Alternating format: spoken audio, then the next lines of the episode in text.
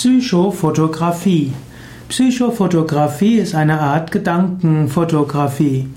Psychofotografie bedeutet, dass man mit einem Fotoapparat etwas äh, zeigt, etwas aufnimmt und dabei nicht nur den Menschen sieht, sondern eben auch die Aura drumherum.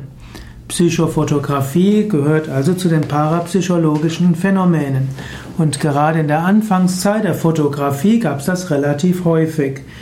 Man kann mit Fotoapparaten eben nicht nur die physische Welt äh, fotografieren, sondern auch die Astralwelt, die feinstoffliche Welt, die Aura eines Menschen, die Ausstrahlung.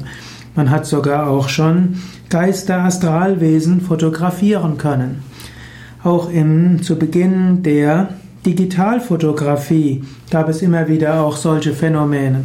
Es gab ja auch die Orbs, die sich auf vielen Fotos manifestiert haben.